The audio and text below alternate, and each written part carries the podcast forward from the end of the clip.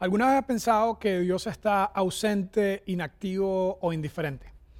En realidad, cuando tenemos problemas, cuando tenemos momentos súper difíciles, es difícil ver dónde está Dios. ¿Será que Dios se durmió en el volante? ¿Será que Dios eh, está de parranda, está de vacaciones? ¿Será que está inactivo, verdad? Como que no, le importa lo que está pasando o, o, peor aún está indiferente, no le importa lo que nos está pasando a nosotros. Probablemente nos hemos sentido así cuando hemos enfrentado un problema muy, muy difícil, cuando hemos enfrentado algo incluso como lo que está pasando ahora en los tiempos de pandemia. Hemos estado hablando en Open House de este tema que se llama sueños rotos, qué hacer cuando te das cuenta que ese sueño no se puede hacer realidad. Y el estudio que hemos estado haciendo, que vamos a cerrar hoy con esta charla, es el estudio del libro de Ruth. Una historia muy, muy, muy, muy triste, pero que como vamos a ver hoy tiene un final muy, muy, muy, muy, muy feliz. Y la respuesta corta a esta pregunta que estamos haciendo es que aunque a veces parece que Dios está ausente, nunca, nunca está inactivo.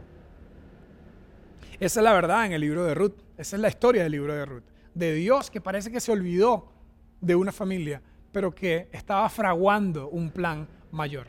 Y tengo que decir, cierto, que cuando estamos en un problema, nosotros no pensamos que Dios tiene un plan más grande, que hay un mejor propósito, que hay una lección, que solo piense en el por, que, no, que, no, que, no, que no pregunte por qué, sino que piense para qué. Y todos estos clichés y todas estas cosas que nos dice la gente, especialmente en el mundo cristiano, Dios está en control, todo va a salir bien, esto también pasará y mil cosas más que inventamos para tratar de darnos ánimo cuando estamos en un problema, pero solamente personas que hemos perdido un familiar, solamente personas que nos hemos visto ante un gran sueño que era muy importante para nosotros y que está roto y que hemos atravesado un momento muy difícil, sabemos que ninguno de esos clichés son buenas, uh, buenos buenas respuestas a las cosas que necesitamos. Es más, cuando estamos en un problema muy serio, usualmente cuando estamos en un problema muy serio, lo que vemos es que la, forma como nos sentimos y la forma como pensamos es totalmente diferente. No estamos pensando en propósito, no estamos pensando en nada de eso. Más bien, usualmente respondemos en tres formas. Pensamos cuando estamos enfrente a un problema, usualmente pensamos,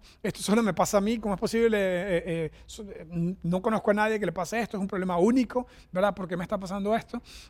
al menos en el tiempo de pandemia podemos ver que este no aplica tanto porque sí estamos todos juntos en esto, ¿verdad? Otra cosa que pensamos cuando tenemos un problema muy difícil es esto es permanente, esto eh, no va a pasar, soy un fracasado, esto no, no, me voy a poder recuperar de esto, el, tercero es parecido, no me voy a poder recuperar de esto. Y ese pesimismo o ese negativismo nos hace a veces eh, eh, quedarnos más en, la depresión, en la tristeza y nos cuesta mucho levantarnos. Y no es fácil, estoy diciendo esto en palabras muy rápidas, ¿verdad? Pero en las últimas semanas me ha tocado conversar, aconsejar, eh, acompañar a personas que han perdido su empleo, personas que se le unieron todas las tragedias, como dice el dicho, le pasaron las de Job, eh, personas que están teniendo problemas en lo personal, que están teniendo problemas en lo laboral, en lo económico, y, hay que estar en esos zapatos para, para saber realmente lo que uno siente. Pero lo que queríamos decir con toda esta historia del libro de Ruth y como vamos a ver hoy al final es que eh, eh, a mucha gente nos está pasando el mismo problema, que esto que está pasando no es permanente, aunque parece, van cinco meses y parece, casi seis meses y parece que se está haciendo algo permanente, y sí nos vamos a recuperar. Ese es el mensaje, sí nos vamos a recuperar. Y aunque vamos a haber llevado golpes muy duros, sí nos vamos a recuperar. En las semanas anteriores estuvimos por tres semanas en el primer capítulo del libro de Ruth y hoy vamos a estar por unos minutos en los tres últimos capítulos de este corto libro. El primer capítulo nos da la historia completa de la tragedia. Había un hombre en Belén que se llamaba Elimelech. Elimelech significa Dios es mi rey. Estaba casado con una mujer que se llamaba Noemí. Y Noemí significa la mujer placentera, la mujer feliz, la mujer que le alegraba la fiesta a todo el mundo. Ellos tenían dos hijos, Malón y Kelión. Se mudaron a Moab, a una tierra de gente pagana, de gente que, de acuerdo a lo que enseña el Antiguo Testamento, estaban todo mal y se fueron de Belén. Y Belén, por cierto, significa la casa del pan. Vivían en la casa del pan, pero había hambre en la casa del pan, ¿verdad? Eso parece un chiste de cantinflas. El punto es que se mudan de Belén, la casa del pan, a Moab, una tierra súper pagana, y les va de lo peor. Pasaron allá 10 años y en esos 10 años se murió Elimelech, se murió Malón se murió Kelión. Y se quedó esa mujer sola con sus dos nueras. Y le dijo, yo me regreso a mi país, me regreso a Belén, a mi ciudad. Una, una de las nueras le dijo, no te vayas, quédate aquí, tú eres chévere. Y lloró y, al final se regresó a la casa de sus padres. Y la segunda, Ruth, le dijo, en Ruth 1.16, le dijo, no me pidas que te deje, no me pidas que me quede aquí, a donde tú vayas yo iré, tu Dios será mi Dios, donde tú vivas yo voy a vivir, donde tú mueras yo voy a morir. Y Dios es mi testigo que solamente la muerte nos va a separar frases que se utilizan para, ah, en, las, en, las bodas y en las relaciones de pareja, frases tan bellas entre una nuera y una suegra, que normalmente no, no, no, es necesariamente ese tipo de relación el que se da, aunque a mí me ha tocado tener una suegra muy buena, ¿verdad? Pues usualmente las suegras y las nueras no se llevan muy bien. El punto es que esta mujer Ruth se regresa con su nuera a Belén y en Belén comienzan a trabajar de, o más bien a pedir para poder vivir. Ni siquiera a pedir empleo, como dije la semana pasada, sino a pedir comida. Y esa es la trágica historia, la parte trágica de la historia del libro de Ruth. Pero como, como estamos aprendiendo hoy, las cosas, los momentos más difíciles, los fracasos más fuertes, los momentos de mayor dolor no son permanentes y sí nos vamos a recuperar de esto. El capítulo 2 comienza de una forma maravillosa. El capítulo 2 es un cambio en la historia, un giro en la historia. Le voy a leer el primer versículo del segundo capítulo del libro de Ruth. Había en Belén un hombre rico y muy influyente, llamado Boz era el pariente de Elimelech, el esposo de Noemí. Aquí cambia todo. Vos vino a la historia y cambió todo.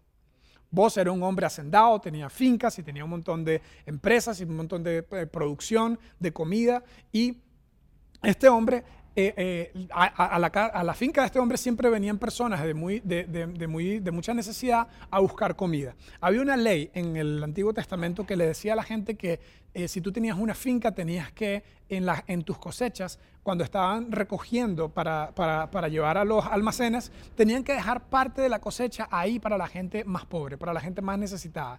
Y eh, eso era algo que estaba escrito en la ley de Moisés o en, la serie de mandamientos que se convirtió en un código civil para ellos y eso fue lo que pasó. No, eh, Noemí y Ruth, específicamente Ruth, va a la finca de este hombre sin saber, sin conocerlo, fue a la finca de ella donde le tocó ir ese día a pedir comida, literalmente a mendigar comida de lo que se caía de los caballos y las carretas que estaban recogiendo, o las mulas, qué sé yo, que estaban recogiendo eh, la cosecha.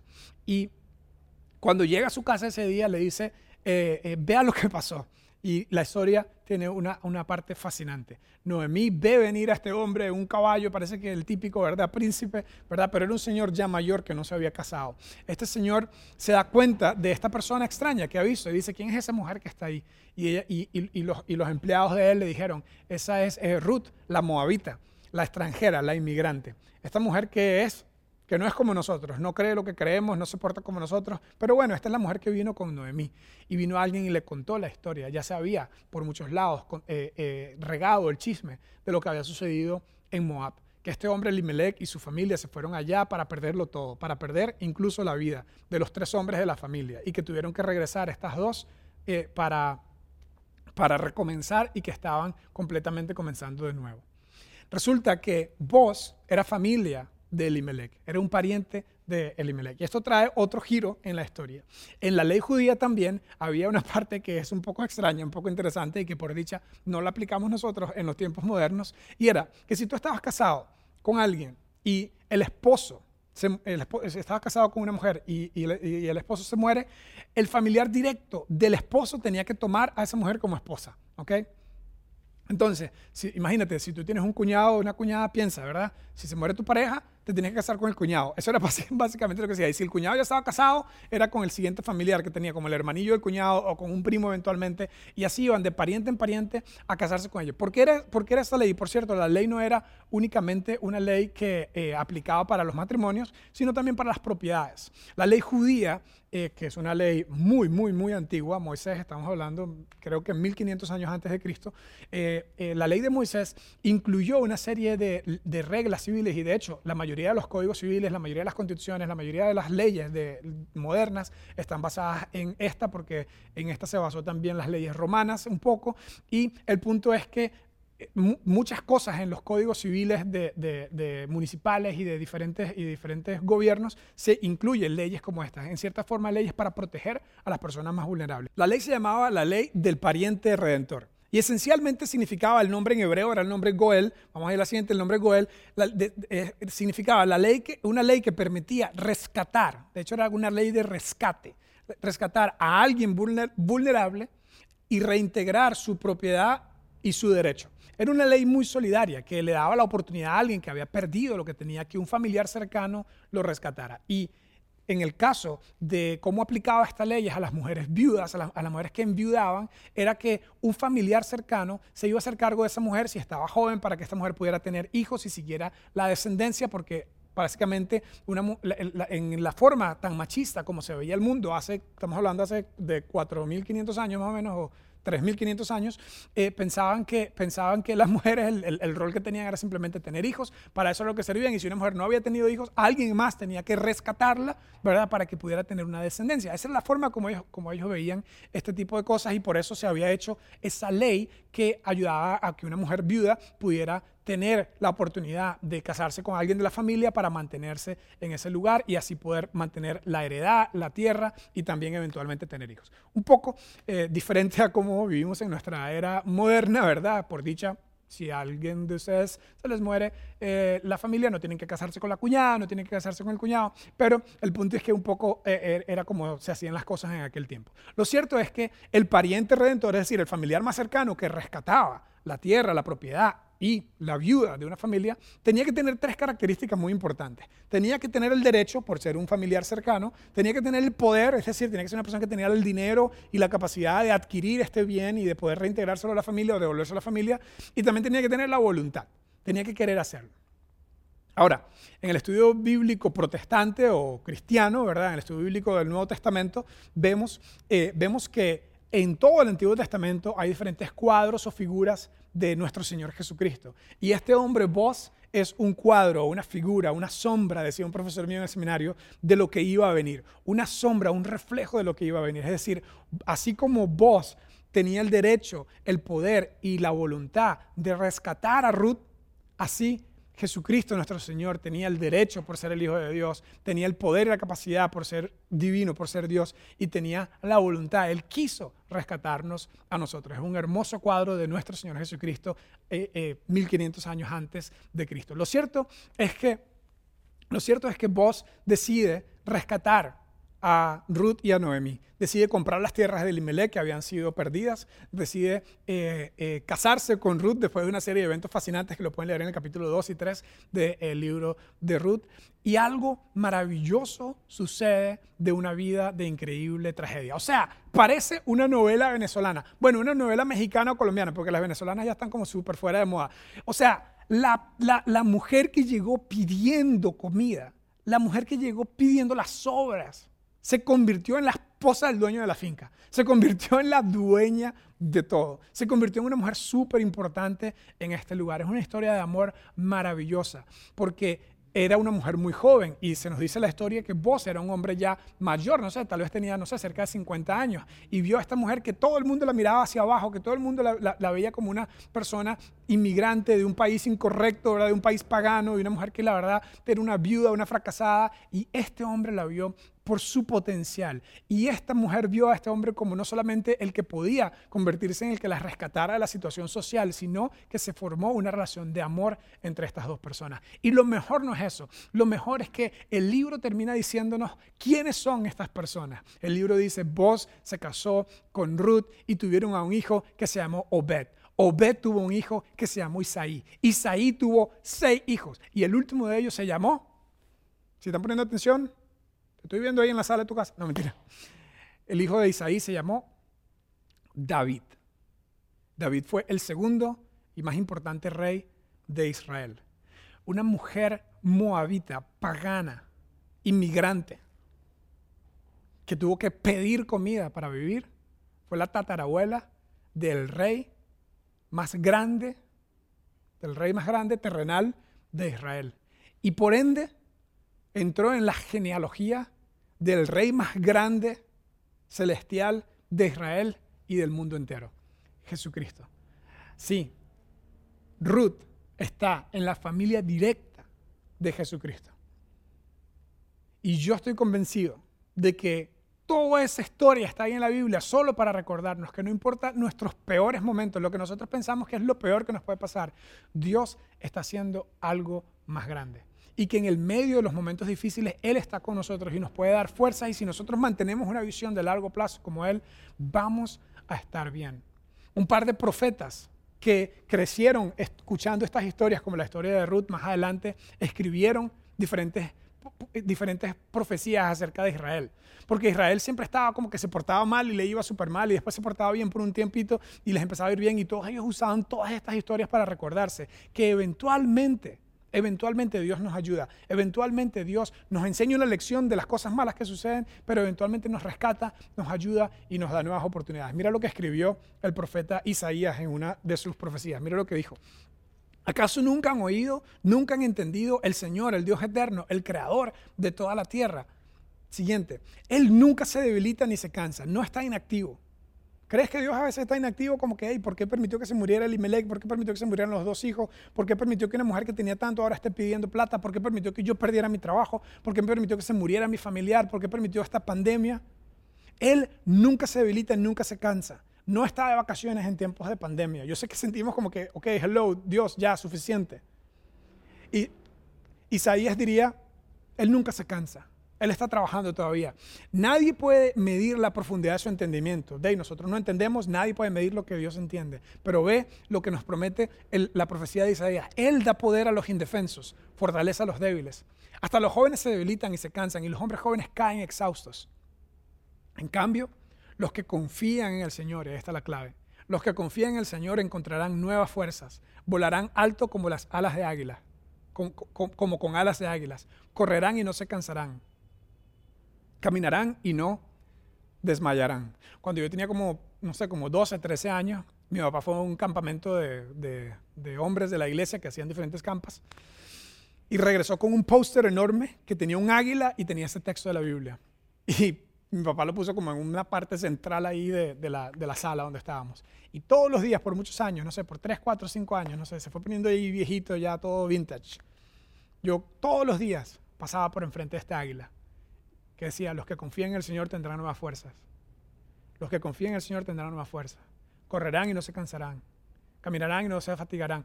Y, y se convirtió como, tal vez incluso el aspecto visual de tenerlo ahí enfrente se convirtió como en una verdad para mí.